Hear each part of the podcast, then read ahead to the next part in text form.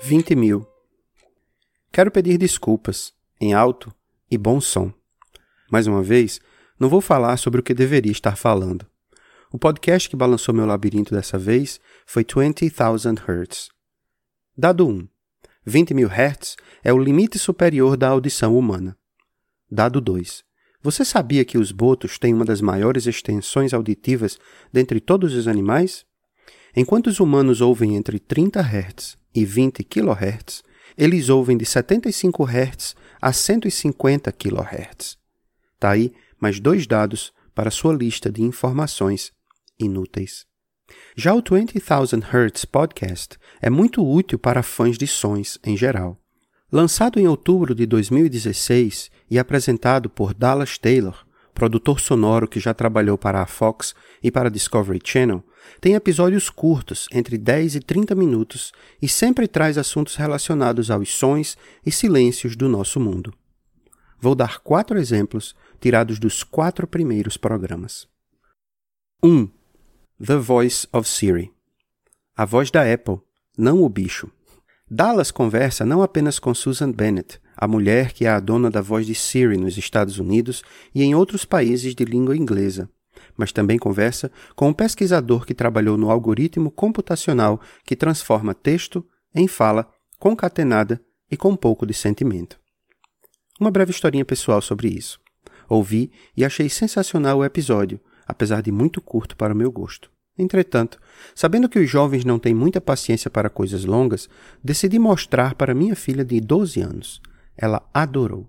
Ele é curtinho, vai direto ao ponto e com histórias curiosas e interessantes, manteve a atenção dela ligada em tudo. Claro que ela não ouviu em silêncio. Estávamos no carro ouvindo juntos e ficamos conversando. Ela ia fazendo breves comentários e dizendo que Siri era muito útil, mas que tinha uma personalidade malvada. Num determinado momento, ela deu uma pausa no episódio e perguntou a Siri: Siri, quanto é zero dividido por zero? Siri responde: Imagine que você tem zero biscoitos e você os divide por zero amigos. Com quantos biscoitos cada pessoa fica? Viu só? Não faz sentido. Mas a resposta não para por aí.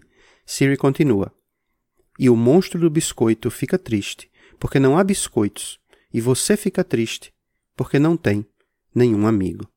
Ao que minha filha olha para mim e diz: Viu só? Ela é má. E então, terminamos de ouvir o episódio. Número 2 NBC Chimes Esse episódio é, talvez, menos interessante para nós brasileiros, já que esse som, o NBC Chimes, não faz parte de nossa herança cultural auditiva como faz para os norte-estadunidenses.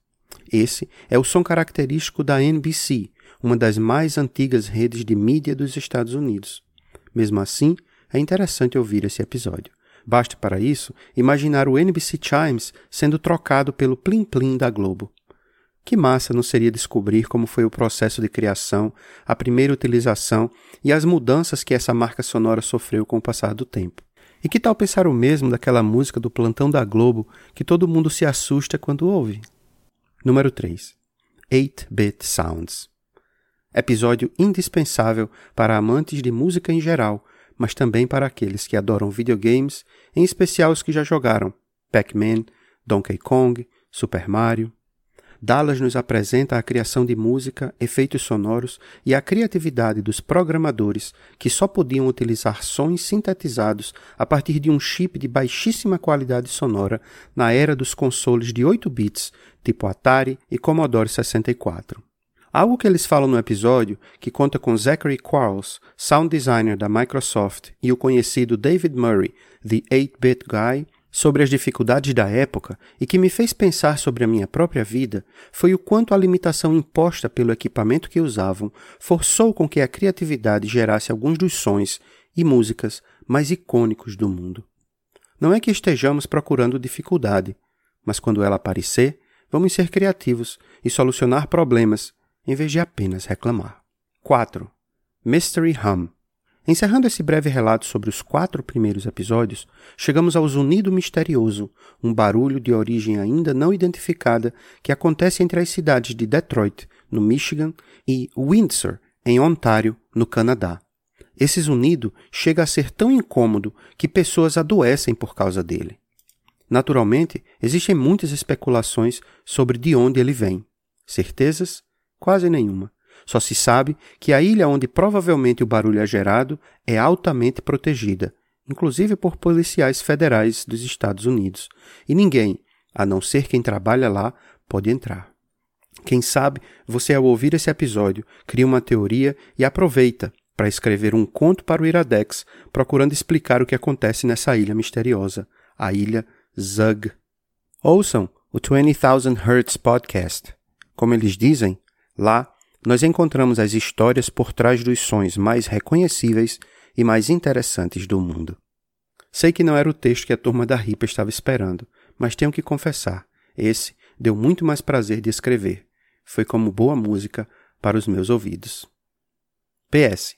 Em respeito a vocês, continuarei compondo o texto inicial. Uma hora ele sai.